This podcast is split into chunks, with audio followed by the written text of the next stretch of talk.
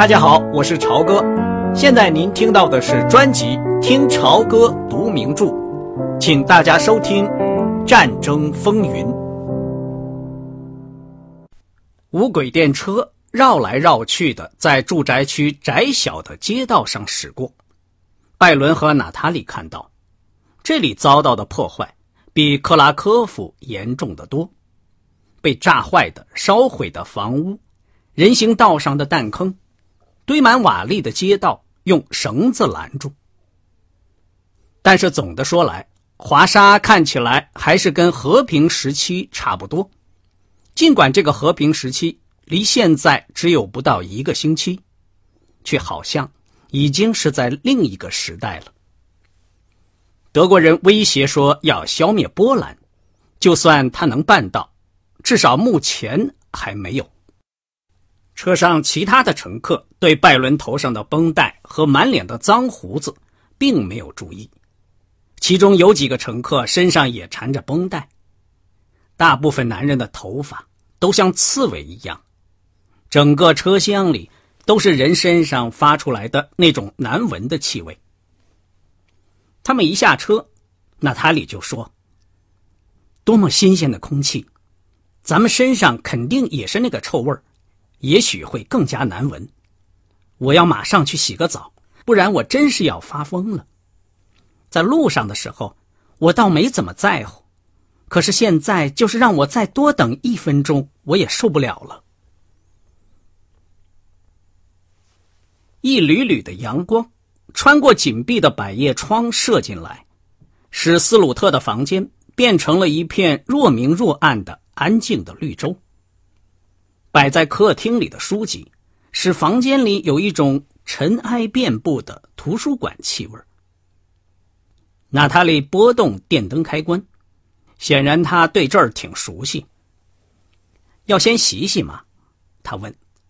我一进那个澡盆，几个小时之内就别想让我再出来。这儿只有凉水，我想烧点热水，但是我不知道能不能做到。也许你要去找个医生。把你的头检查一下。这句话一说出口，两个人都觉得非常的滑稽，他们俩就开始笑啊笑啊，一直笑个不停。好了，趁着咱们俩还都带着臭味儿，娜塔莉喘着气说：“过来。”他用胳膊搂住了他，吻了他一下。你这个该死的傻瓜！为了保护几个傻乎乎的犹太人，连自己的护照都不要了。我的头没事，拜伦说。尽管他们两个都又脏又累，可是姑娘的嘴唇和他的嘴唇一接触，对拜伦来说，就像是鸟儿的歌声和美丽的鲜花一样。你烧水的时候，我先简单的梳洗一下。拜伦在刮脸的时候，娜塔莉把一铁桶一铁桶冒热气的水提进浴室，倒进有裂痕的发黄的澡盆里。他嘴里在哼着一支肖邦的波兰舞曲。通常在中午的新闻节目之前，总是要先播放这段音乐。在新闻里面，拜伦只听得懂他的几个地名，从西部和南部边境。离华沙不到一半路的几个小城镇和城市。我的天，你的脸多么苍白啊，布拉尼！他说，同时查看着他那刮得干干净净的脸。因为用的是冷水，所以上面划的一道一道的。你还这么年轻，我老是忘了你还是个孩子。娜塔莉。你不要太夸张了，我都从研究生院毕业了。拜伦说：“难道这不是成年人才干出来的事情吗？”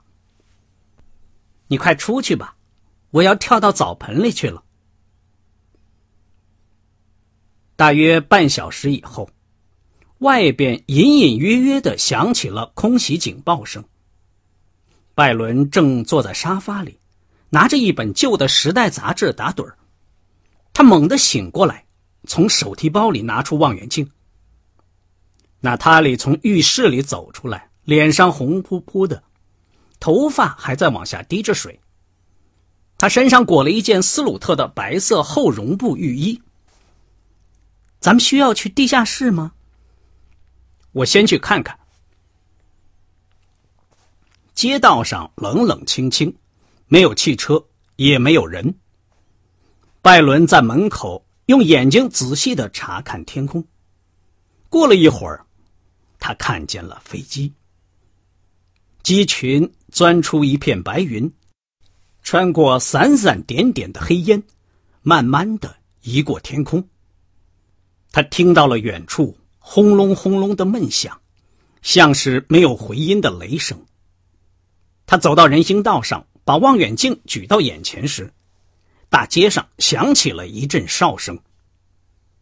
有个戴白钢盔、戴着白臂章的矮个子男人，正在生气的向他摆手，让他赶紧回去。他又退进门洞，用望远镜找到了飞机。这是一些黑色的飞机，比那架打伤他的飞机要大些，形状。更加粗大，但漆着同样的十字和 A 字图案，机身显得特别长。在望远镜彩虹般的框子里，看上去有点像小型的飞行货车。电突然停了，娜塔莉借着烛光在门厅里的一面镜子前梳头。怎么回事？拜伦在轰炸吗？是在轰炸，飞机没有往这边来。我看到那些飞机了。哦，我想算了，我想我还是不要回到澡盆里去。轰隆轰隆的响声更大了。他们两人坐在沙发上，抽着香烟。你看着我，我看着你。娜塔莉声音颤抖的说：“这可真是像是夏天的大雷阵雨。我以前……”可没把他想象成这个样子。远处传来的哨声越来越响，突然轰隆一声巨响，把房子都震动了。不知什么地方玻璃震碎了，哗啦啦的一大片。姑娘尖叫一声，但仍然直挺挺的坐在那儿，一动也不动。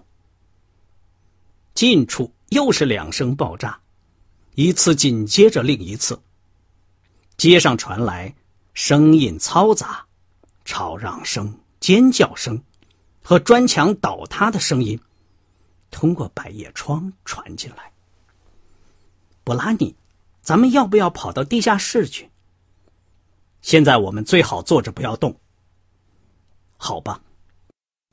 最猛烈的一波又来了。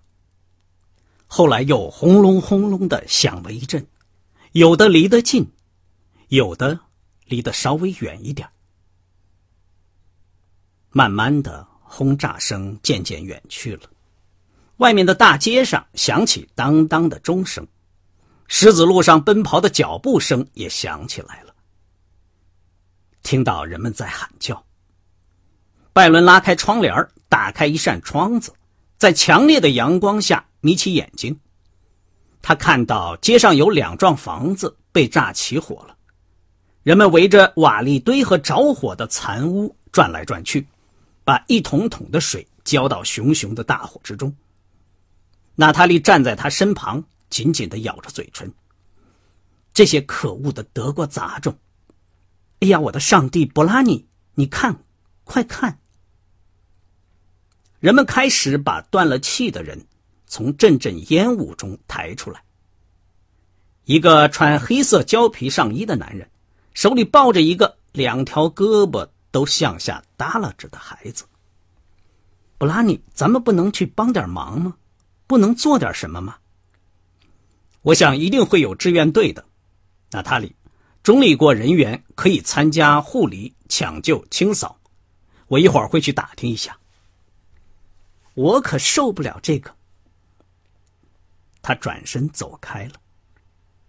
娜塔莉·杰斯特罗光着脚，没有穿高跟鞋，矮了一两寸，身子裹在一件太大的浴衣里，没有擦粉的脸向上仰着，一双眼睛泪汪汪的，看上去年轻了一些，也没有往常那么倔强了。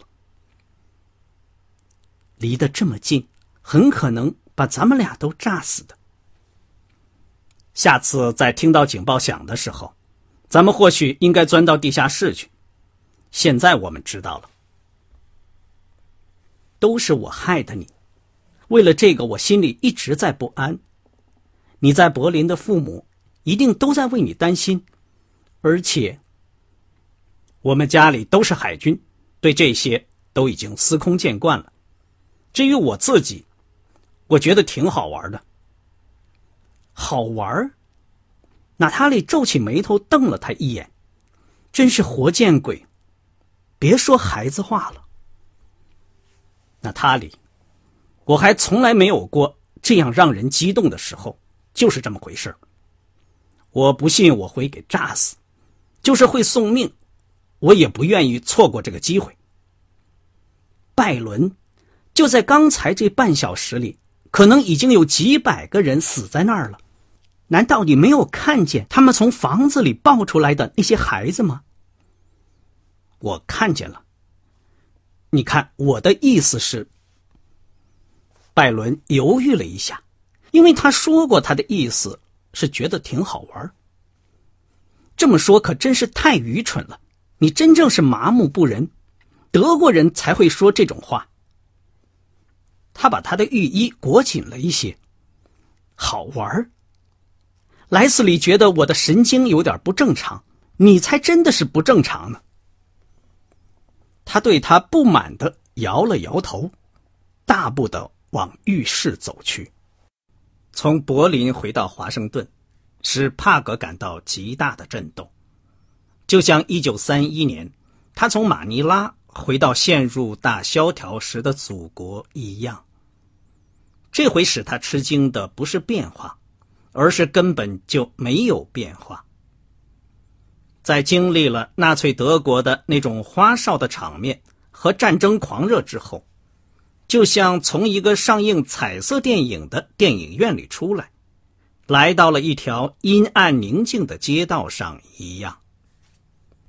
连鹿特丹和里斯本对战争都有急切的反应，而此时此刻，这个国会大厦的圆屋顶和华盛顿纪念碑。都在九十度的酷热下闪闪发光的地方，人们却无动于衷的在为自己的事情忙碌。对波兰疯狂的侵略，已经看来像一切时代的一次历史性征服，离这座城市就像火星上一次火山爆发那样遥远。帕格坐在陆海军俱乐部的餐厅里。吃着早餐，他吃的是三文鱼和煎鸡蛋。他第一天到这儿的时候，还有些摸不着头脑。国务院德国处接受他报道的那个人，从他那个小小的办公室、次等的家具和连个窗子都没有等等来看，他只是个小人物。这个人要他在第二天早上等电话。别的就什么都没有说。哎呀，我们的飞黄腾达的朋友，你那带条纹的裤子呢，帕格？他的三个同班同学咧着嘴笑嘻嘻的看着他。他们是迪格布朗、保尔孟森和哈里华伦道夫。尽管帕格和他们三个都有好几年不见了，可是。一旦他们坐到一块儿，互相开玩笑、闲聊起来，就像彼此天天见面一样。他非常感兴趣的望着他们，他们也这样望着他，因为大家都发胖了，也都有些秃顶。孟森远在一九二一年就学会了飞行，现在他是萨拉托加号上的空军作战军官。帕格的同宿舍老友迪格布朗，虽然脸色有些发青，但他还是相当的自信。他有可能是全班第一个成为战列舰副舰长的军官。华伦道夫是三个人里面最聪明的，他也和托莱佛一样命苦。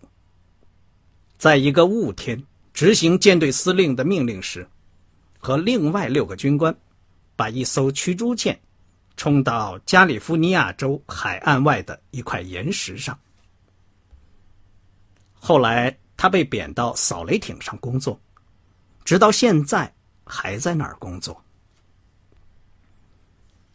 这三个同学表面上拿帕格的外交工作粗鲁的开玩笑，可是他们对他还是满怀好奇和尊敬。他们对欧洲战争提了许多非常幼稚的问题。他们都估计纳粹的力量要比其在战场上实际力量强一倍，盟国完全是无能为力的。虽然报纸和杂志上满篇上都是。关于纳粹的令人毛骨悚然的报道，可是美国人对欧洲仍旧了解的这么少。大多数人除了他们从事的专业之外，对别的事情竟也如此无知，这又使帕格大为吃惊。如果像你说的那样，那到底为什么德国人在波兰能干得这么顺利呢？华伦道夫说。大家都注意的听着他对交战双方力量进行的估计，可是又带着怀疑。大家都那么想。我认为搞突然袭击，武器装备优良，兵力集中，战场指挥得力，政治领导较强，部队训练较好，又有一个专门的作战计划。而且波兰方面可能内部有许多腐败、混乱和背叛，同时。英法两国好像都光坐在那里发呆，错过了击败希特勒的极好战机。像这样的好机会，以后永远不会再有了。你要是不上战场，就不可能打胜仗。在他们吃饭的时候，一个服务生请帕克去听电话。帕克拿起电话，一个轻快陌生的声音说：“是亨利中校吗？”欢迎你来到了和平的海岸，我是卡顿，罗素卡顿上校，好像咱们曾在军事学院一起待过很短一段时间。我们在一次沙盘作业中曾经跟日本人做过战。是的，上校，那是在一九三七年，我记得日本人把我们打得很惨。帕格尽量压住声音中的惊愕。罗素卡顿。是罗斯福总统的海军副官。电话里传来了笑声。但愿你已经忘了，我是指挥那次战斗的海军上将。我什么时候去接你？接见的时间是中午。路很远吗？就在拐角那儿，在白宫。你要去见总统。喂，你听见了吗？是的，先生。你说要去见总统，关于这点有什么指示给我吗？